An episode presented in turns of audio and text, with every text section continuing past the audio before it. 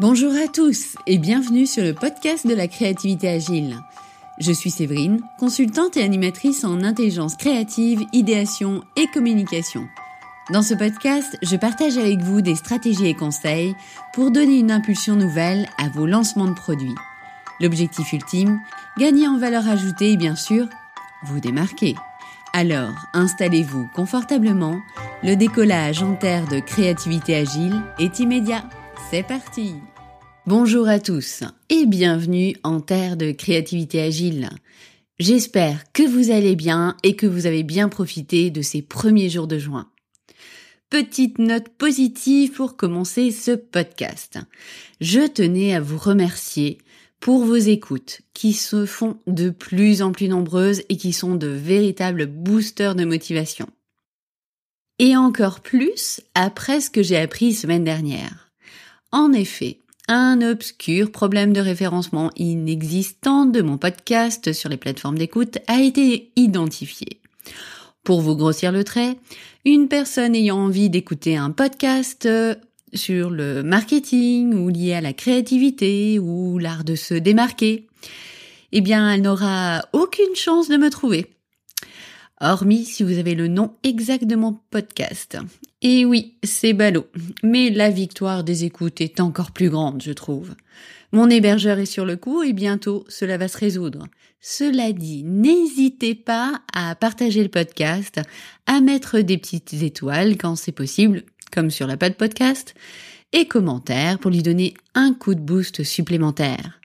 Ce n'est pas un problème de référencement qui va arrêter les explorateurs de la créativité agile, voyons. Et maintenant que cette parenthèse a été faite sur euh, comment vaincre le référencement, euh, parlons business model et la situation actuelle. L'économie a pris un sacré coup et certaines entreprises sont des plus fragilisées. Oui, c'est une situation difficile. Et c'est bien pour cela que j'ai envie de vous partager un process pour vous aider à rebondir. Si vous vous dites cela, je sens bien que nous pouvons améliorer quelque chose pour pérenniser l'entreprise ou amplifier ses résultats, mais je ne sais pas encore comment. Installez-vous confortablement et suivez ce podcast. Je vais vous parler de comment faire pour se démarquer dans son business model et donc comment rebondir pour préparer votre avenir. C'est le moment d'imaginer de nouvelles options et des possibilités. C'est le moment de se poser et de prendre de la hauteur. Même si, je vous l'accorde, si tout autour de vous, c'est un véritable tourbillon hyper stressant qui vous questionne, qui vous angoisse, qui vous interroge, c'est quand même important de vous accorder ce temps de réflexion. Pourquoi? Parce que vous préparez aujourd'hui vos lendemains. Et c'est en ayant cette démarche de prise de hauteur et d'impulsion d'idées nouvelles que vous pouvez préparer vos lendemains. Et je vais donc vous partager un process ou une méthode qui va mélanger stratégie business et également approche de créativité avec une partie de mise à plat des choses et une partie d'émergence d'idées, d'idées nouvelles, de nouvelles connexions et enfin un recentrage pour choisir ce qui va être testé, essayé ou complètement validé voire abandonner car des fois évidemment il y a de fausses bonnes idées, les fameuses FBI. Alors ce process ou cette méthode, j'ai voulu donner un petit nom notamment pour avoir un moyen mébotechnique de se rappeler de chacune des étapes. Et j'ai voulu euh, mettre en lumière le fait qu'il impulsait quelque chose de nouveau. Je l'ai donc appelé impulse ou impulse si vous préférez la langue de Shakespeare et que ça sonne plutôt, plutôt pas mal. Et comme notre cher Larousse nous l'annonce, impulser, c'est pousser une activité, lui donner de l'élan pour favoriser son expansion. Dans mon approche, on serait encore plus juste de dire donner de l'élan ou des idées pour favoriser votre avenir. Et comme je vous le disais au début, c'est un merveilleux moyen mémotechnique de retenir la démarche le Impulse est un acronyme. Alors attention, c'est parti pour le listing des étapes liées à l'acronyme qui va vous donner finalement un peu le programme que vous allez avoir dans ce podcast. Avis aux plus curieux. Allez. I pour identifier les éléments actuels du business model de l'entreprise. M pour modéliser son activité. P pour prendre de la hauteur. U comme unifier ses constats vers un objectif clarifié. L comme libérer des idées nouvelles. S comme sélectionner et synthétiser dans un plan d'action. Et E comme ensemble. Dans ces étapes, vous constaterez que certaines sont plus longues que d'autres. Cela dit, elles sont toutes importantes et essentielles dans le process et à faire les unes après les autres. Alors vous êtes prêts? C'est parti Allez, on y va. On va explorer chacune de ces lettres. Commençons donc par le I, pour identifier les éléments actuels du business model de votre entreprise. Cette étape, elle peut paraître un petit peu laborieuse. Ah, je préfère être honnête.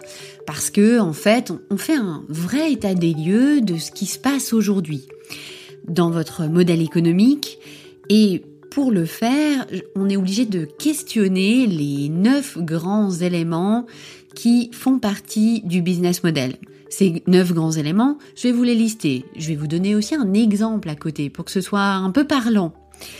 Et euh, pourquoi c'est important? Parce que pour se réinventer, imaginer de nouvelles choses, c'est indispensable en fait d'avoir un bon point de départ.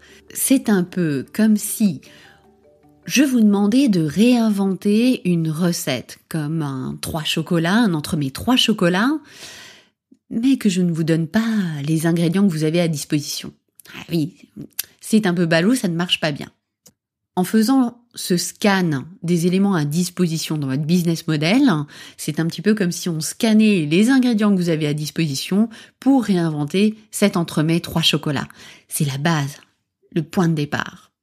Pour illustrer ces neuf catégories, je vous propose de partir sur Nespresso. Euh, donc Nespresso qui fournit euh, des, des machines à café et donc des capsules à expresso.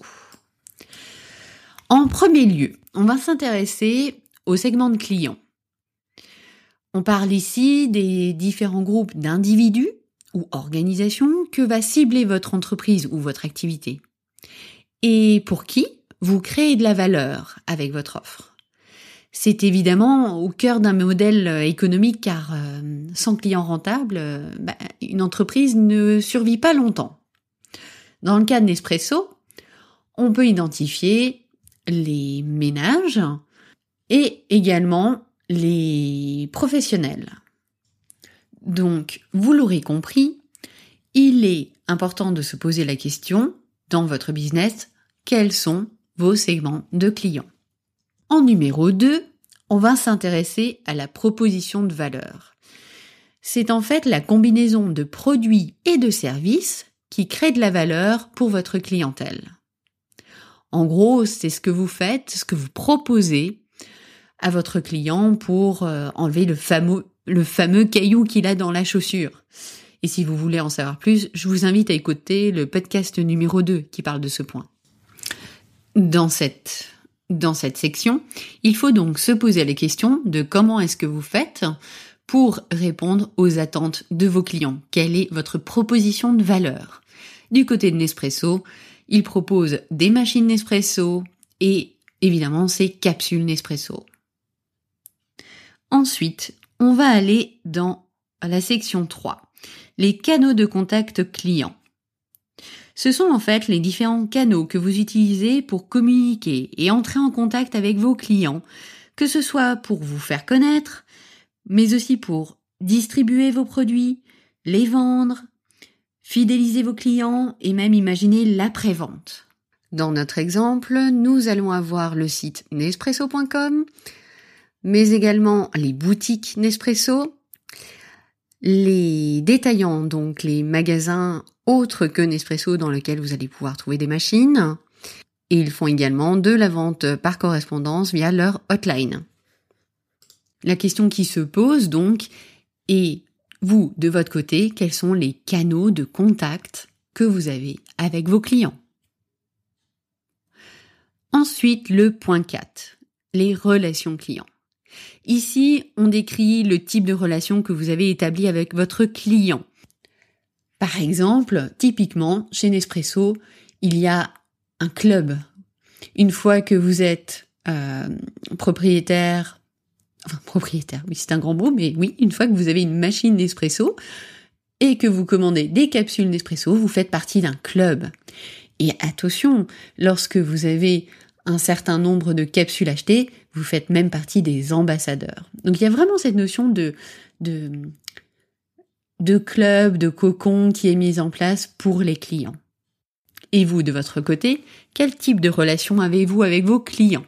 Passons maintenant au point 5, les sources de revenus. Cela représente la trésorerie que votre entreprise génère auprès de chaque segment de clients. Cela peut être euh, d'ailleurs de différentes sortes, comme des ventes uniques.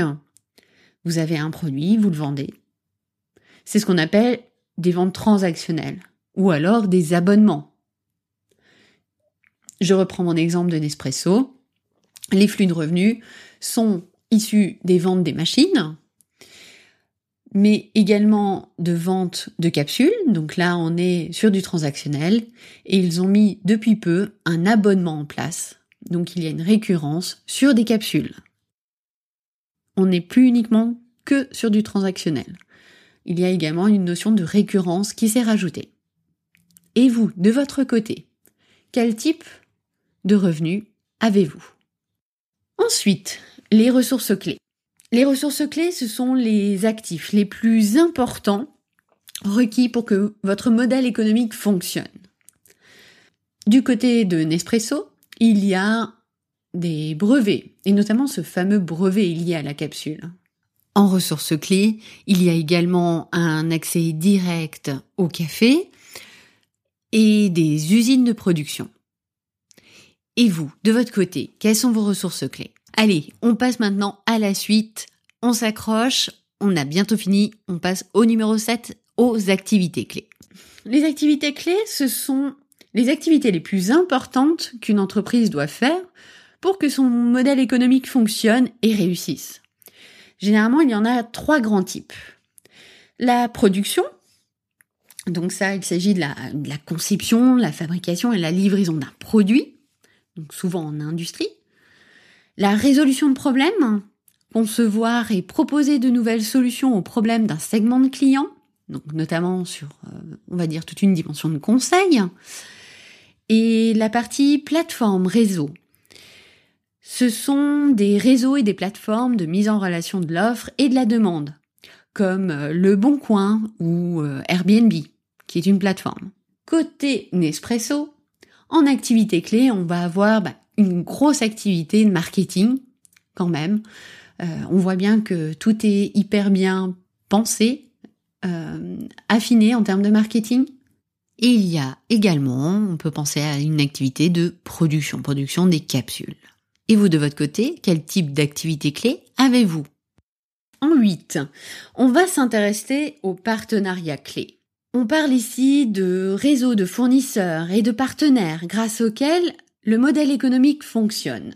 On va avoir de notre côté, du côté de Nespresso, des partenaires comme les fabricants des machines, vous avez peut-être remarqué, ce n'est pas forcément une machine Nespresso, mais c'est une machine d'une autre marque qui est proposée et qui est euh, labellisée Nespresso. Et également les producteurs de café. Et de votre côté, avez-vous des personnes que vous sollicitez régulièrement pour pouvoir apporter de la valeur à vos clients Et enfin, en neuf, la structure de coût. Ce sont en fait les coûts inhérents au modèle économique et c'est évidemment intéressant d'identifier ceux qui pèsent le plus sur votre modèle. Côté Nespresso, on va avoir du marketing et du branding. Ah oui, what else, euh, je pense que est assez important en termes d'éléments. La production. Il y a également la distribution. Une fois que vous avez listé tous ces éléments, passons au M pour modéliser son activité. Et pour le faire, j'utilise personnellement le fameux business model Canva, que vous pouvez trouver très facilement sur Internet. C'est un business model qui a la caractéristique d'être très visuel et simplifié, ce qui est un vrai atout pour la réflexion et surtout pour les étapes à suivre.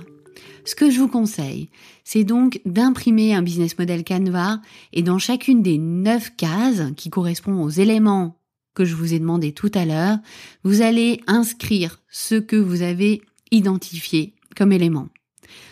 Éventuellement, faites-le au crayon ou encore mieux avec un mini post-it, car cela vous permettra de bouger les éléments dans le business model si c'est nécessaire. Vous aurez alors un état des lieux, un point de départ très visuel qui sera une manière idéale de favoriser l'émergence d'idées nouvelles. Et maintenant passons à la lettre P pour prendre de la hauteur. Maintenant que vous avez une vue globale posée devant vous sur un business model Canva, posez-vous les questions suivantes. Quels sont les plus, les atouts, les points positifs et encourageants de ce que vous avez sous les yeux? Quels sont les moins, les freins, les points bloquants ou gênants? Qu'est-ce qui vous surprend?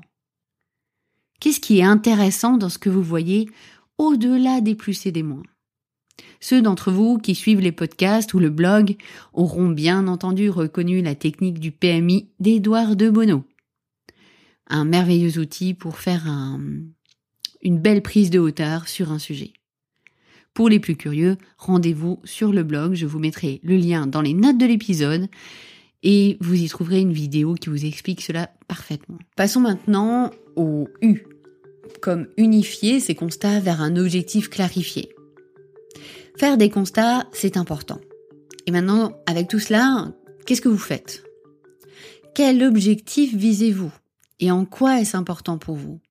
C'est la phase de clarification d'objectifs qui va donner une impulsion, une ligne directrice pour l'étape suivante qui va se focaliser sur l'émergence d'idées.